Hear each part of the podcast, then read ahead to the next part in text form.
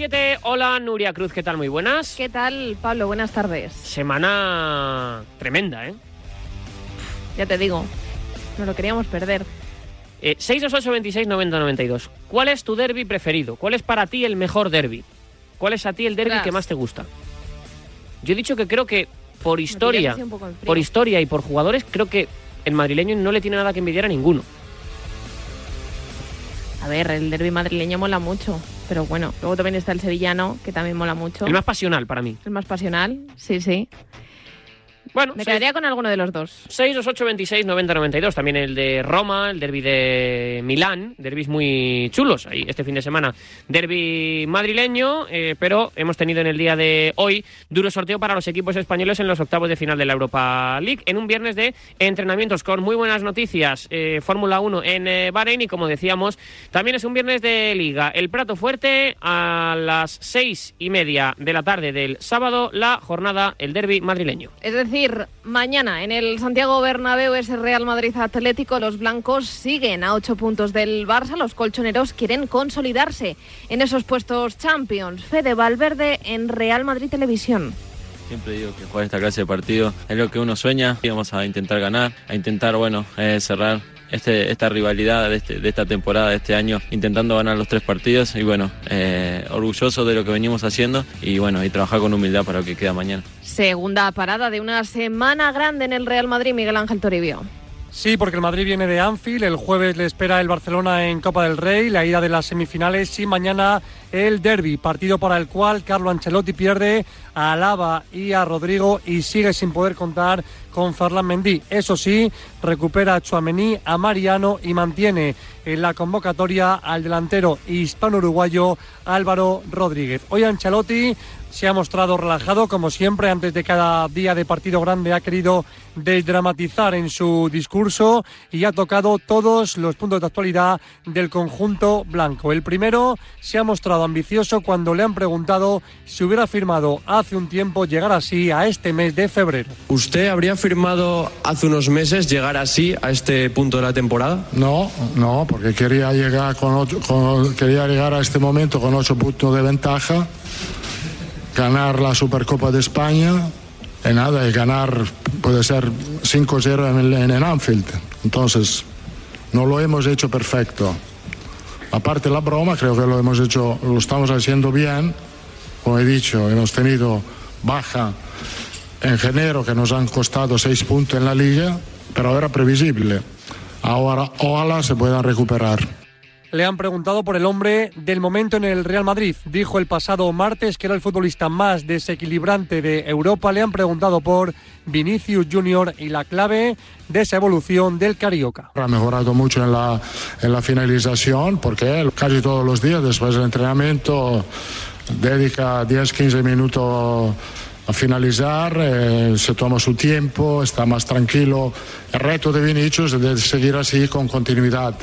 Lo que destaca también es que un jugador de tan grande calidad como él, eh, a veces la, la mayoría de los jugadores que tienen así tanto talento se toman, se para un poco en el partido para intentar de recuperar. Eh, esto es bastante raro ver un jugador con sí tan talento hacerlo, intentarlo para todos los 90 minutos. Y atención, pregunta importante. Es verdad que ahora no es noticia, pero es un melón que abriremos en las próximas fechas, el futuro de Ancelotti. Y es que en el Real Madrid seguro que van a discutir su continuidad si el conjunto blanco no levanta la Champions. Hoy le han preguntado por las sensaciones que tiene de cara a su futuro. ¿Cuáles son sus sensaciones eh, para ese año que viene? ¿Usted cree que va a seguir? Yo sí, creo que sí. Sí, sí, sí, yo estoy bastante tranquilo. Estoy bastante tranquilo en el sentido que no, no tengo que renovar el contrato, que ya está hecho. Eh, tengo que hacer solo una cosa, ganar partidos.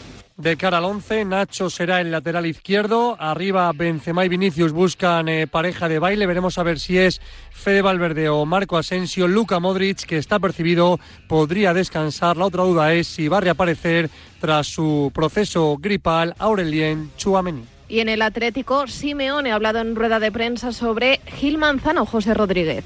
Para evitar que la polémica vaya a más. Es cierto que en el Atlético de Madrid la designación de Gil Manzano para el partido de mañana no ha gustado absolutamente nada, tampoco gustó la actuación de Sotogrado en el derbi copero, como así se vio días después con el comunicado de Gil Marín, y tampoco gusta ese ranking en el que el Atlético de Madrid es el único equipo que no ha sido todavía merecedor de un penalti a favor en lo que va de temporada. Pero Simeone hoy lo que ha querido ha sido evitar echar más leña al fuego, ha alabado así la labor de Jesús Gil Manzano pensando en el partido de mañana.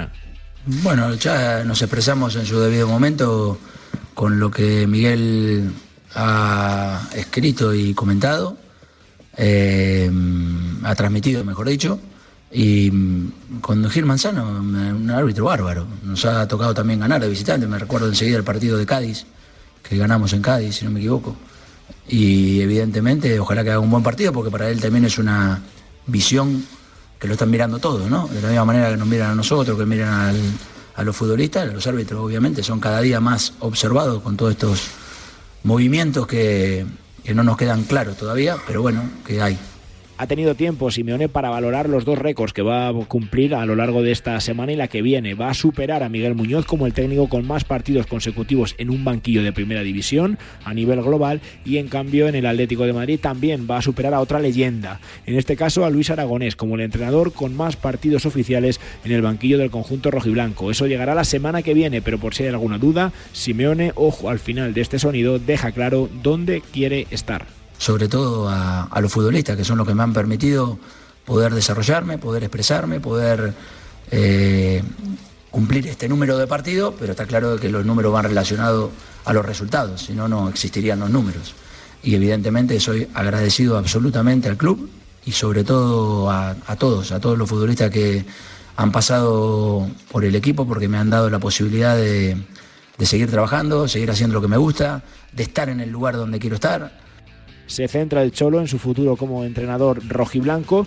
Más allá de esto, el Atlético de Madrid afronta el partido de mañana con la intención de seguir acercándose y por qué no superar ya este fin de semana a la Real Sociedad en esa pelea por la tercera plaza. Le daría paso también a poder jugar la Supercopa de la próxima temporada, pero en el Atlético de Madrid, como Simeone recalca siempre y lo ha hecho también en el día de hoy, se mira partido a partido. Para el de mañana se esperan novedades, pero son las anunciadas. No van a estar en esa lista de convocados que va a salir en un ratito, ni Rodrigo de Ni Sergio Reguilón, ni tampoco Joffrey Condovia, que sufre una lesión en el muslo. Esos tres serán bajas. La novedad será la presencia de Stefan Savic, que regresa tras su sanción y va a formar de inicio como pareja en el centro de la defensa junto a Mario Hermoso. Hermoso, Savic a la derecha, Nahuel Molina a la izquierda, Reguilón. Con Oblak en portería, más ahí adelante habrá que estar pendientes de la posición que ocupan Saúl y Barrios como escoltas de Coque en el centro del campo y arriba Llorente, Carrasco y Antoine Grisman. Ese es el 11 que planea poner en liza Diego Pablo Simeone para el partido de mañana, en el que el Atlético de Madrid tiene, como decíamos, la intención de seguir acercándose a la tercera plaza, de seguir metiendo puntos con respecto a sus rivales por la cuarta, que es la que da derecho realmente a jugar la Champions del año que viene, en un arranque de 2023 donde el equipo ha mejorado en defensa, también con seguridad en el centro del campo y donde, como decía hoy en el entrenamiento el entrenador argentino, la definición es la clave y lo que desnivela cualquier partido de la magnitud de mañana. Sobre los árbitros también ha hablado en el día de hoy Carlo Ancelotti. Confío eh, que en este momento no hay corrupción, por cierto, no, ni aquí, ni en Europa, ni en Italia. Los árbitros fallan, como fallan cada ser humano. La única cosa es que no, que no fallan. Esto es, no tenemos que si fallan tenemos que aceptarlo. Eh, nada más, a veces nos enfadamos, a veces me enfado cuando fallan, pero tenemos que, estoy súper convencido que en este momento en el fútbol no hay corrupción. Por cierto, que el exárbitro Estrada Fernández, actualmente miembro del VAR, se ha querellado contra Enríquez Negreira y su hijo por presunta corrupción deportiva. Pide investigar el caso para defender el honor de los colegiados. Volviendo a lo deportivo, el de mañana será el derby número 171 en Liga con un balance de 91 victorias para el Real Madrid, 40 triunfos para el Atlético y 40 empates. ¿Te parece muy favorito el Real Madrid para el derby, Ramón Álvarez de Mon? Los derbis siempre son partidos especiales, ¿no? Y la última demostración que tuvimos fue en el derby copero, donde el Atlético fue mejor durante la primera parte. No obstante, creo que el Madrid es favorito en este partido. Básicamente porque es mejor equipo, porque juega en su estadio, porque está en un mejor momento de, forma y porque el Atleti de alguna manera está ahora mismo pues eh, casi sin objetivos en la temporada. Tiene bastante claro que va a ser uno de los cuatro primeros equipos y va a jugar la, clase, la, Champions, pero no tiene ambición por ganar la liga porque ya, ya es imposible ¿no? para, para ellos. Considero favorito al Madrid, no súper favorito porque el desgaste contra el Liverpool y ese partido que está en el horizonte contra el Barça pueden condicionar algo, pero sí favorito. No sé si favorito, pero ves al Atlético de Madrid con opciones de llevarse el derby mañana, eh, Pablo López. Opciones siempre hay, es un partido de fútbol, es un derby y en un partido así pasan muchas cosas o pueden pasar al menos muchas cosas, pero lo que sí es evidente es que el Madrid es neta y claramente favorito para, para conseguir el triunfo porque ha demostrado ser bastante mejor equipo que el Atlético esta, esta temporada. Las opciones del Atlético, además de hacer un partido muy bueno, rozando a la perfección, cosa que hemos visto muy pocas veces, este año es que el Madrid anda un poco despistado, que esté pensando en el 2-5, en las lesiones, en el clásico de la semana que viene o en alguna historia así, porque si el Madrid está concentrado, si el Madrid está motivado, creo que el Atlético lo tiene muy complicado en chino, filipino y mandarín para conseguir los tres puntos en el derby de, de mañana. Pero no, es un partido impredecible, es un partido que contaremos mañana en marcador y es un partido en el que, insisto, a priori el favorito va de color blanco. El nombre del derby, Vinicius Junior. El brasileño llega al partido de mañana tras su exhibición en Anfield con el reto de anotar por primera vez ante el Atlético en la liga para el exmadridista Petja Mijatovic, el jugador más desequilibrante del momento. En este momento creo que es un jugador más determinante, además eh, reacciona y, y, está ahí cuando el equipo lo necesita. Otro día en, en, Anfield pues ha sido un ejemplo claro de que se trata de un jugador que está creciendo constantemente y ahora mismo está en más en forma. ¿Cómo se para al brasileño? Contesta el rojiblanco Marco Llorente. Es un jugador eh, muy desequilibrante, eh, con muchísima velocidad que, estos últimos años está haciendo las cosas muy bien y bueno, pues cómo frenarle pues como a cualquier jugador de, de ese nivel, estando muy, muy concentrado, recibiendo ayudas eh, de los compañeros y bueno, pues, eh, intentando evitar que, que, realice unos contra uno porque, porque tiene muchas posibilidades de irse. Y otro protagonista en clave madridista. Hablamos de Nacho. Tras la goleada en Anfield, sorprendieron sus palabras dudando sobre su futuro. ¿Le gustaría a Carlo Ancelotti que siguiera en el Madrid? Ojalá, ojalá, que sí. Yo me, me, gustaría verlo otra vez en Valdebebas, en el Bernabéu, y no verlo en la tele. Ha pasado un momento donde no estaba contento, no estaba feliz, no se ha quejado conmigo, ha sido profesional. El momento que lo necesitaba estaba listo. Esto es lo que tiene que hacer un jugador. Yo entiendo su malestar, entiendo el malestar de todos. Yo tengo una debilidad que es solo una, que el Real Madrid sea contento. El Real Madrid es contento solo si ganamos los partidos, sean lo que sean lo que jueguen. En los banquillos, nuevo pulso Ancelotti Simeone. El italiano y el argentino se cruzan por tercera vez este curso Ainhoa Sánchez. Y de momento, dos de dos para el italiano, para Carlo Ancelotti. El Real Madrid ganó en la jornada 6 de la Liga ya por el mes de septiembre.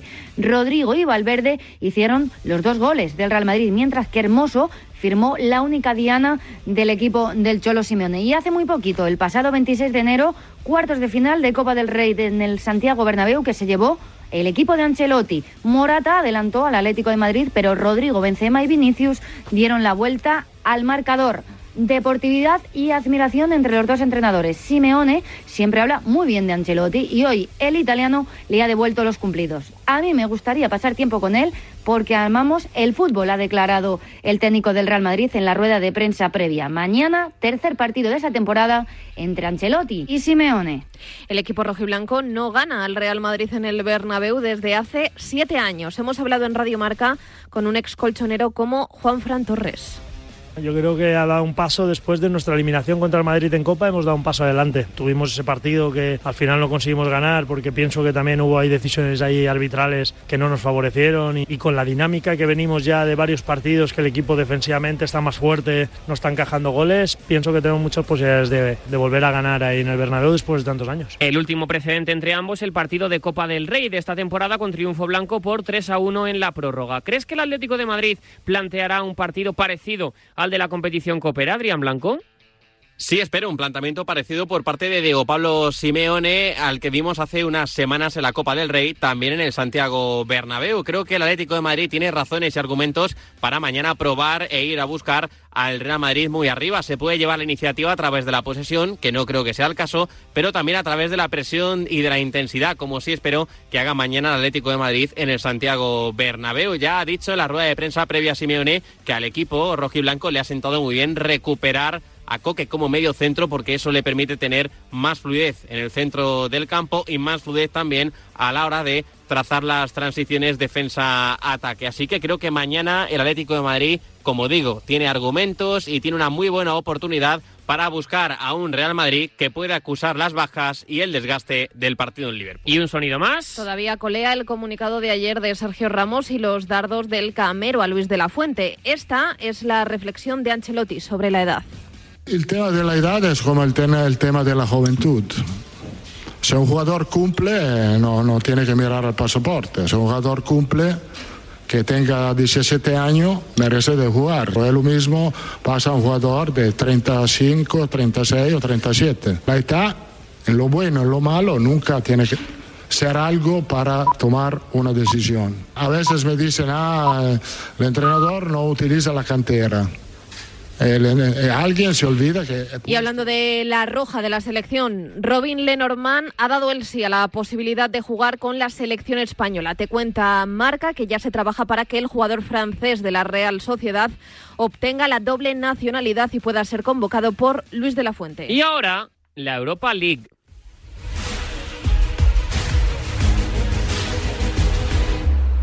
Ya conocemos los emparejamientos para los octavos de final, una ronda en la que no estará el Fútbol Club Barcelona.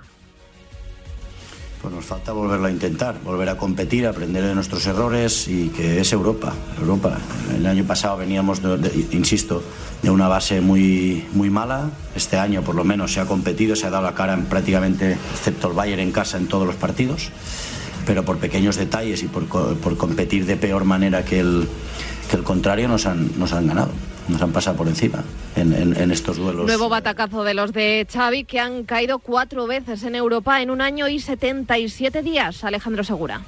Sí, una decepción para el Barcelona volver a caer por segundo año consecutivo en la Europa League. Esta vez es verdad que con un partido un poco distinto contra el Manchester United, muy diferente a cómo se cayó contra el Eintracht de Frankfurt, pero en cualquier caso una decepción para el Barça. Por cierto, ayer Araujo se marchó en el minuto 80, le sustituyó Marcos Alonso, simplemente se marchó por una pequeña sobrecarga, no hay ningún tipo de problema, veremos si juega el domingo contra el Almería, pero no querían arriesgar, lo que está claro es que va a estar bien para el partido de semifinales de Copa del Rey contra el Real Madrid el próximo jueves, un Barça que ya está pensando en liga, ahora sin competición europea, el equipo de Xavi va a tener que centrarse en la competición liguera y también en la Copa del Rey que disputa la ida de la semifinal la semana que viene en el Santiago Bernabéu, así que mañana entrenamiento por la tarde, Xavi Hernández hablará a las 2 y cuarto del mediodía antes de viajar a Almería, donde el equipo juega el domingo a las seis y media. Xavi va a recuperar para ese partido a Gaby, que no jugó en Old Trafford por acumulación de tarjetas, así que una buena noticia para Xavi volver a contar con Gaby en el centro del campo. ¿Crees que el Barça ha dejado de ser un grande de Europa, David Sánchez? Yo creo que para ser grande en Europa tienes que tener historia, tienes que tener un gran escudo y tienes que tener un gran palmarés. Y en ese sentido el Barcelona sigue siendo un grande de Europa. Eso sí, si analizamos el rendimiento actual del Barcelona esta temporada de las anteriores, es una evidencia que el Barcelona no está al nivel de los equipos top de Europa. Al final lo que te mide es tu rendimiento en competición europea y el Barcelona lleva dos años quedando fuera de la Liga de Campeones a las primeras de cambio y cayendo también prontito en la segunda división europea, con lo cual es evidente que el Barcelona hoy no es un grande de Europa para pelear por los títulos, pero por historia, por escudo y por camiseta siempre será un grande el Fútbol Club Barcelona.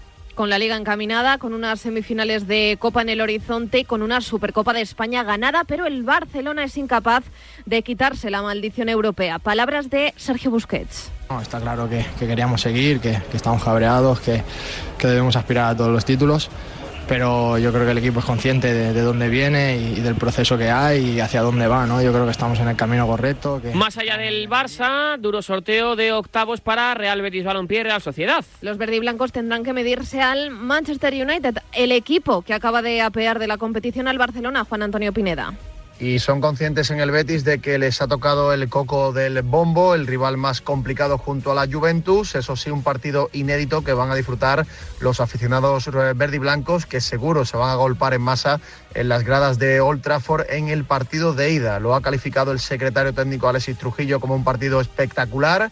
El Betis tiene claro que debe dejar la eliminatoria con vida en el partido de ida para intentar certificar el pase a la siguiente ronda en el Benito Villamarín, en el choque de vuelta delante de su público, en un partido donde seguro que se van a llenar las gradas del Coliseo Verde y Blanco. El Betis, eso sí, tiene un calendario apretado con un choque en marzo ante el Real Madrid que no debe distraer en la pelea por la Liga de Campeones, por la cuarta plaza y también por intentar llegar lo más lejos posible en la segunda competición europea. Alexis Trujillo es el coordinador del área deportiva del Betis. Tenemos que, que, asimilarlo, afrontarlo, ir con humildad, tener cuidado con, con, el juego del rival, que es un equipo... Y la Real Sociedad se enfrentará a la Roma de Mourinho. ¿Cómo ha caído el rival en el club Churiurdin, John Cuezba? Primer precedente entre Real y Roma en lo que va a suponer la cuarta visita de la Real a Italia en competición europea. Una Real que ha evitado a United y Juve, a los Cocos, pero que va a tener que visitar la casa del campeón de la Conference el próximo jueves 9 de marzo a las 7 menos cuarto. Ya hay horario también para la vuelta de Anoeta, día 16 del mismo mes, 9 de la noche. Una Anoeta que seguro que va a estar a reventar. Ha dicho Imanol que el reto es precioso, el rival un histórico y Mourinho un entrenador al que admiran la rueda de prensa de la previa de la visita a Mestalla, que se va a perder llevar además de los lesionados Silva, Momo y Elustondo con Gorosabel y con Pacheco como novedades en la convocatoria que nos ha dado Imanol después del sorteo de octavo. El técnico de la Real avisa es una gran eliminatoria ante un gran equipo, con un gran entrenador. Ya hemos demostrado que nosotros cuando tenemos el día eh, somos capaces de, de también eh, dar campanadas. O... Más sencillo a priori lo tiene el Sevilla de San Paoli que se medirá al Fenerbahce. ¿Qué tal ha sentado el sorteo en el Club Hispalense Pineda?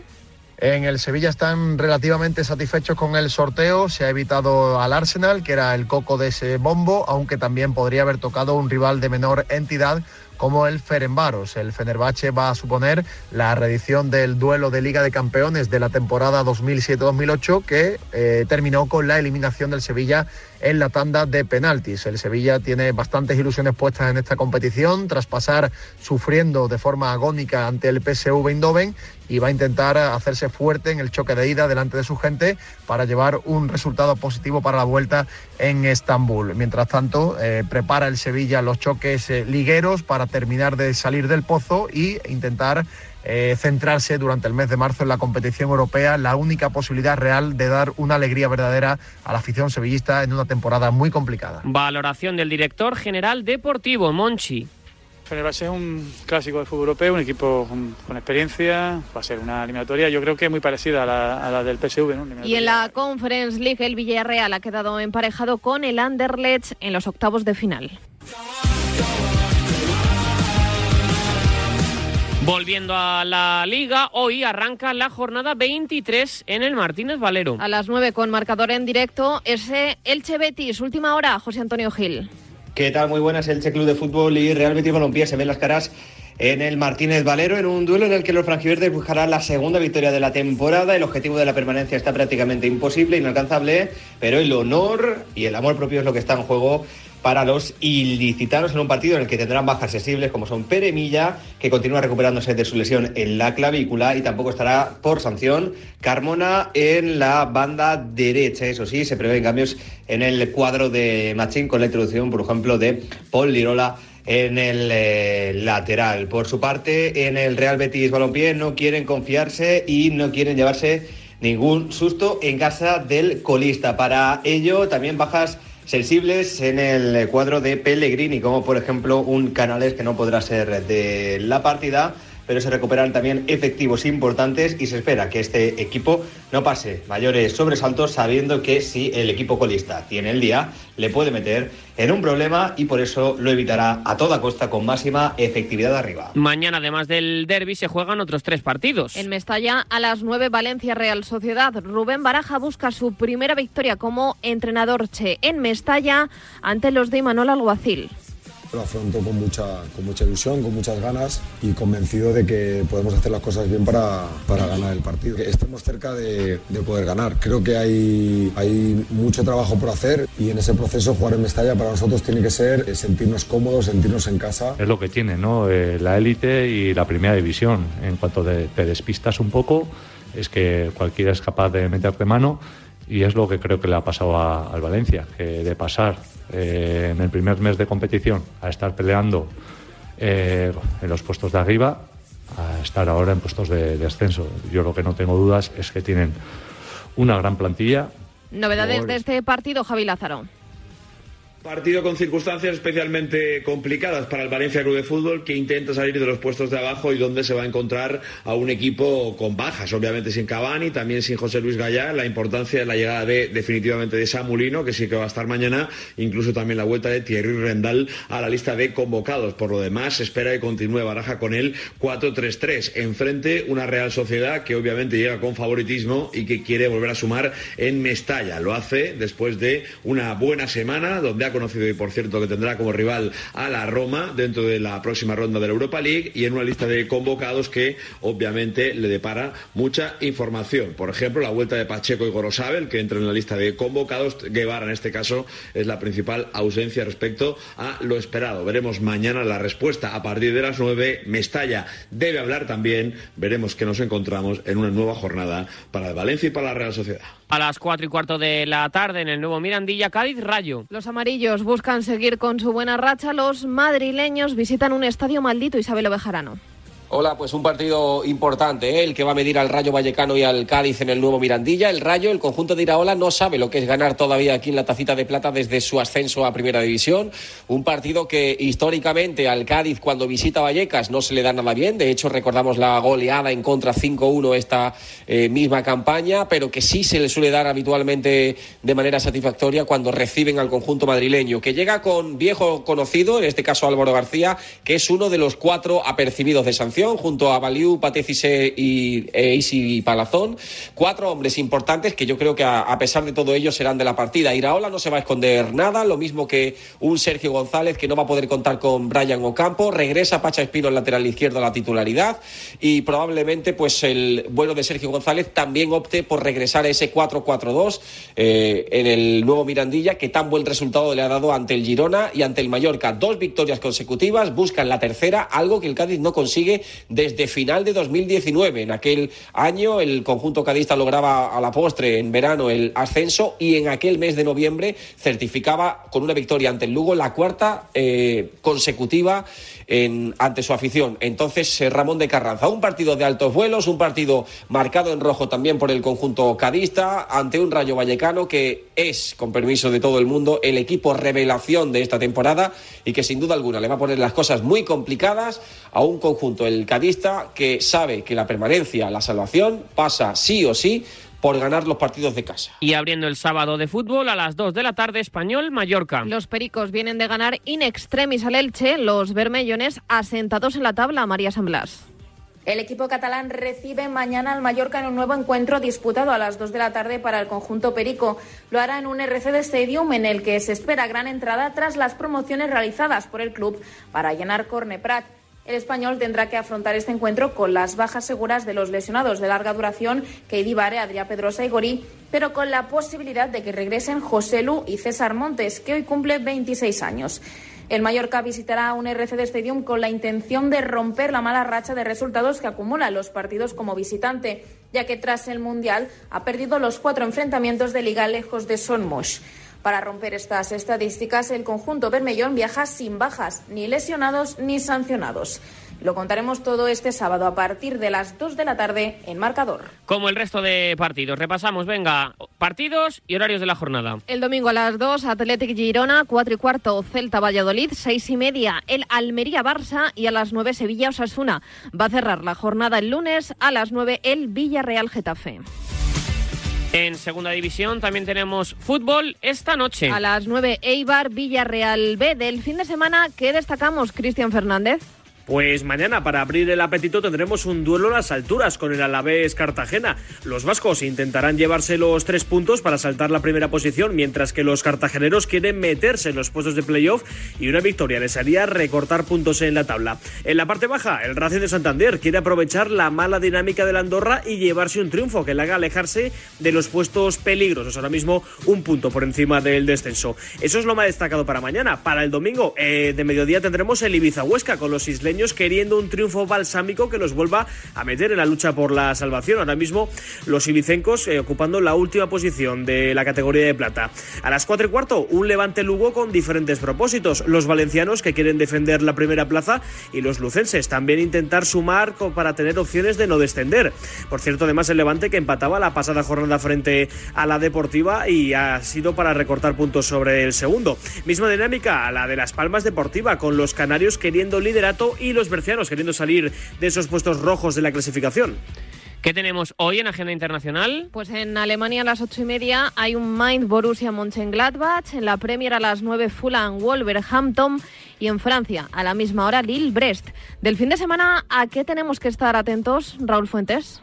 Fin de semana donde se librará la lucha por el título en Inglaterra. El domingo en Wembley a las cinco y media la final de la Carabao Cup entre el Manchester United y el Newcastle. Parte como favorito el conjunto de Eric Tenag que, atención, suma seis años sin ganar un título, así que tiene ese domingo una buena oportunidad. También habrá Premier con la lucha por el liderato eh, con el Arsenal y el Manchester City. Además, hablando de luchas de liderato en Alemania, un duelo directo entre el Bayern de Múnich y Unión Berlín. Ambos llegan empatados en la tabla a 43 eh, puntos. Además, también en Francia tenemos Le Classique y en un momento importante para los dos primeros clasificados. El Paris Saint Germain, con algo de dudas, visitará el Velodrome, el campo del Olympique de Marsella. En el recuerdo está la eliminatoria Copera de hace 15 días, donde los de Igor Tudor eliminaron a los de Christophe Galtier. Por cierto, que Marcelo ha fichado por el Fluminense, el equipo en el que empezó su carrera. En fútbol femenino. Linda Caicedo está ya en Madrid para cerrar su fichaje por el equipo blanco antes de una nueva jornada de Liga David Menayo. Linda Caicedo, futbolista colombiana de tan solo 18 años, ha sido presentada hoy como nueva futbolista del Real Madrid. La jugadora procedente del Deportivo Cali era pretendida por muchos de los grandes equipos de Europa y al final se ha, eh, se ha decantado por el proyecto blanco.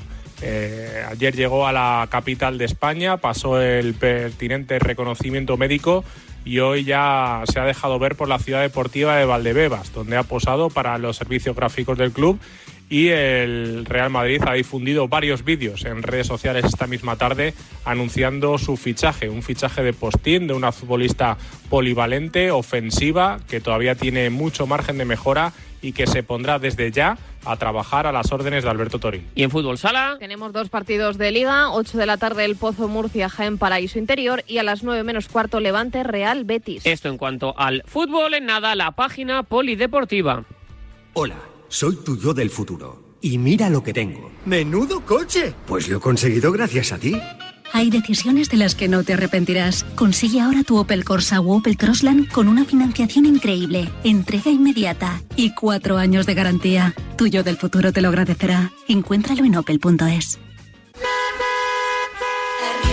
¿Compraste un coche entre 2006 y 2013? Puedes recuperar entre el 10 y el 15% de lo que pagaste por él. No pierdas el tiempo. Llámanos al 900-264-820 o entra en arriagaasociados.com. Arriaga Asociados. Hagámoslo fácil. ¿Y tú que tienes una segunda residencia, qué necesitas para tu seguridad? Necesito que esté protegida porque está mucho tiempo vacía. Me inquieta que pase algo y no enterarme. Pues en Securitas Direct tienen una alarma para ti. Si detectan a un intruso intentando entrar en tu casa, activan un humo denso para expulsarlo mientras la policía está en camino. Y es que tú sabes lo que necesitas y ellos saben cómo protegerte. Llama ahora al 900-103-104 o entra en securitasdirect.es y descubre la mejor alarma para ti.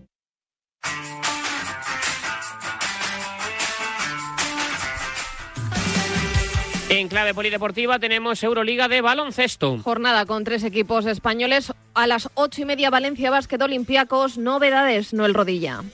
En menos de una hora, Valencia Basket intentará concluir otra jornada más entre los ocho mejores equipos de Europa y conseguir otro triunfo tras la épica canasta en el último suspiro de Chris Jones ante Panathinaikos de la pasada fecha. Los de Mumbrú en estos momentos séptimos de la clasificación, buscarán vencer al único equipo en el viejo continente que ha vencido en todas las ocasiones que ha jugado en la Fuente de San Luis. Los Taroncha disputarán el encuentro con las bajas de Martin Hermansson, Sam Van Rossum y Millán Jiménez por lesión y con un descarte que tendrá que realizar el técnico catalán por contar con 13 jugadores en convocatoria. A la misma hora, Virtus Bolonia Basconia, última hora, Walter Lerch. A Racha León, compañeros, familia de Radio Marca, Hoy a las ocho y media y lejos de Vitoria, el Vasconia espera olvidar esa decepción copera vivida hace una semana en Badalona. Para ello, los vitorianos se van a centrar en una Euroliga que llevan metidos en el top 8 desde que comenzase la competición. Hoy, eso sí, tendrán un rival directo y difícil como es la Virtus de Bolonia, donde juegan dos viejos conocidos como el ex capitán azulgrana Sengelia o el entrenador Sergio Escariolo. Como digo, dos victorias separan a ambos equipos y Peñarroya además no podrá contar con Tadas de Kerskis que se ha quedado en Vitoria por lesión. Como digo, partidazo ocho y media, marcador de Radio Marca. Y a las nueve menos cuarto, Barça-Mónaco, ¿cómo llegan los culés, Rulo? Después de la decepcionante Copa del Rey del conjunto que dirige Saras Vicius, el equipo vuelve a jugar y lo hace prácticamente 10 días después. Hoy recibe a esas 20:45 al Mónaco en el Palau Laurana con el objetivo de sumar la victoria, recuperar confianza y no alejarse de los puestos punteros de la clasificación. Ayer ganó el Real Madrid y juega Olympiacos, así que el Barça ante su público en un gran ambiente como siempre en el Palau está obligado a ganar. Veremos los descartes del conjunto azulgrana, ya que el técnico lituano puede contar con la totalidad de los 15 jugadores. Enfrente un Mónaco que está a dos victorias del conjunto azulgrana y que es uno de los equipos revelación de esta Euroliga 2022-2023. En el marcador de Radio Marca te contamos en un rato este Barça-Mónaco. Y ayer el Madrid se quitó la espinita de esa Copa del Rey ganando al Zalgiris Carlos Santos. En una victoria que le sirvió al Real Madrid para recuperar sensaciones y alegría ofensiva después del varapalo de la Copa, 96 puntos que anotó ante un Zalgiris que le opuso poca resistencia contra un Real Madrid muy coral, donde cinco jugadores pasaron de los dobles dígitos de anotación, destacando los 17 de Sanan Musa y los 16 de Eddie Tavares, que por cierto se marcha con su selección para jugar una ventana importante con Cabo Verde, que se puede clasificar por primera vez en su historia para el Campeonato Mundial de este año. Un Real Madrid que logra su decimoséptima victoria del curso para igualar con el Olympiacos y para acercarse al siguiente objetivo de la temporada. El primero es clasificarse para el playoff, algo que parece estar cercano y que podría conseguir en eh, las próximas semanas. Y después el siguiente reto que es eh, jugar el playoff de la máxima competición continental con ventaja de campo para poder acercarse a la Final Four de Kaunas, que es el objetivo que tiene en tres meses vista el Real Madrid de Mateo que ayer se desquitó un poquito de la Copa y que dio buena imagen en casa ante el Zalgiris para conseguir una victoria muy coral, recuperando sensaciones para lo que viene. Y la selección española no falló en su estreno como número uno del mundo. Los de Escariolo ganaron 61-80 a Islandia en ese partido clasificatorio para el Mundial de este verano. Recordamos que ya tenemos billete. Y sin dejar el balón naranja. La NBA ha regresado esta pasada madrugada tras el All-Star con triunfo de los Celtics, de los Nuggets y con unos Lakers en ascenso o Quique Fernández. Así es, tras el parón del All-Star, la NBA regresó este jueves a la acción con victorias de Boston Celtics frente a Pacers por 138 a 142 y de Denver Nuggets, que vencieron a los Cavaliers sin Ricky Rubio por 109 a 115 y son líderes del este y oeste respectivamente. También nuevo triunfo de unos Lakers que han mejorado de forma clara tras sus últimos fichajes y consiguieron ganar a los Warriors por 124 a 111 y llegaron los Lakers a ganar de 28 a unos Warriors sin Stephen Curry. Sixers 110, Grizzlies 105. Destacamos las figuras de James Harden y Joel Embiid. Lideraron una remontada local sin el español Santi Aldama haciendo las suyas. Solamente aportó 6 puntos para los Grizzlies y tuvo problemas de faltas. Los Mavericks vencieron a los Spurs por 142 a 116, con un Luka Doncic liderando el conjunto de Dallas con 28 puntos, 7 rebotes y 10 asistencias. Kyrie Irving también hizo su trabajo con 23 puntos y 6 asistencias. Pudieron anotarse su primera victoria juntos con los Mavericks y de paliza. Raptors 115, Pelicans 110. Los de Toronto lideraron el combate de NBA y con esta limitada rotación de solo 8 jugadores en los Raptors, que se deshizo de unos Pelicans con un gran Brandon Ingram con 36 puntos y 7 rebotes. El duelo entre los hermanos que tanto ansiábamos pues no se pudo dar porque ni a eh, Billy Hernán Gómez ni a Juancho en Toronto tuvieron minutos. Sí tuvo minutos el puertorriqueño José Alvarado, que logró 7 puntos, un rebote y dos asistencias para los Pelicans. En Fórmula 1. A una semana del inicio de la temporada, Fernando Alonso sigue ilusionando. Sergio Fenúñez.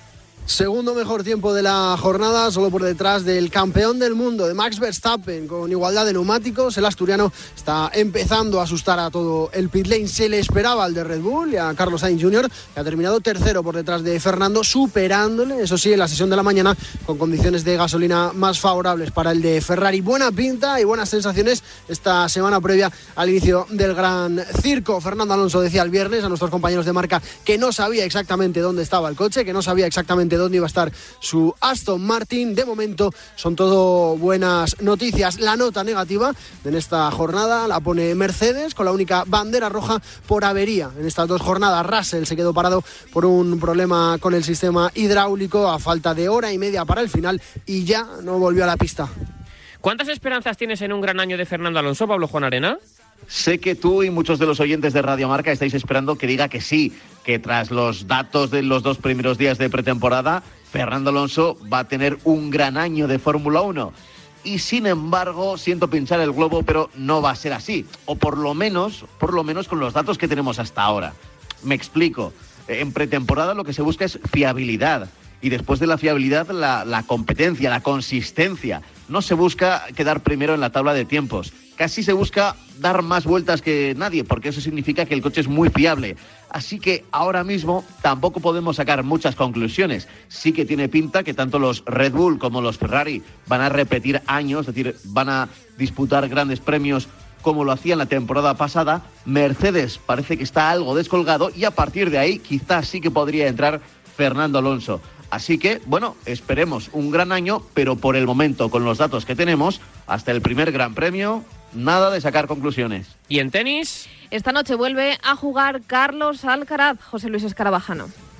Será a partir de las 10 de la noche, más o menos hora española, cuando Carlos Alcaraz eh, dispute su partido de cuartos de final ante un rival al que ya ganó la pasada semana, ante Lajovic, al serbio, al que ganó en eh, Buenos Aires 6-4-6-2 y será otra vez el rival de Carlitos Alcaraz, del tenista murciano, en busca de las semifinales de un torneo que defiende título, es el vigente campeón y si gana Carlitos Alcaraz sumará 500 puntos limpios, podría igualar la próxima semana a Novak Djokovic, aunque Djokovic es cierto que la próxima semana arranca el torneo de Dubái. Además también tenemos otro duelo entre españoles en esos cuartos de final de Río, es Albert Ramos frente a Bernabé Zapata, será en torno a las 8 de la tarde cuando se dispute ese partido en el que ambos buscan también meterse en la penúltima ronda del torneo brasileño, eso sí van por el otro lado del cuadro, con lo cual podría haber, si hubiera suerte, una final española. Y cerramos con balonmano. Sí, porque tenemos un partido de liga en unos minutos a las 8. Va a comenzar ese el Betis Anaitasuna Franklin Granollers. ¿Con quién vas?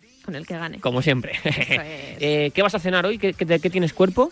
Eh, no lo sé. Voy a bajar a investigar. Creo que había tortilla de patata. ¿Sí? Sí. Y mmm, había filete empanado también. Uf. Pero no sé, no sé. Voy a ver qué hay, qué toppings hay de ensaladas. Eso es muy importante. Que, eso, claro, que un buen topping. Es que mejora la ensalada. Y la vida. Exactamente. O sea, toda tu vida, le po- la vida es más o menos parecida, ¿no? Pero tú Sí. le vas adhiriendo cosas. Exactamente. Y todo es más qué- bonito. Qué bonito te ha quedado. Sí, ¿verdad? Sí, sí. Es que estoy ya de, de viernes poético. Inspirado. Claro, como libro el fin de semana, Claro, joder, mira qué bien. pues estoy pensando ya que... Va a hacer frío, eso sí. Eso Mucho frío. Va a hacer mucho frío, pero bueno, Bueno, no pasa nada. se sale abrigado y ya Mantita, está. derby... Sí, pero bueno, se puede salir a dar una vuelta Hombre, hay que salir, hay que salir. A que dé un poco... a- El aire. El aire. Claro, claro. claro. Que no, que no haya lluvia. Espero que no. pero creo que no. Creo que no. Solo frío. Bueno, solo, solo faltaría que encima hiciera lluvia. Entonces ya sí que no se sabe. A, a- a que, no sé por qué, los martes, miércoles hace sol y los sábados llueve. Sí, el, el gafe. del Los invierno. toppings de la vida, que a veces se vuelven en tu contra.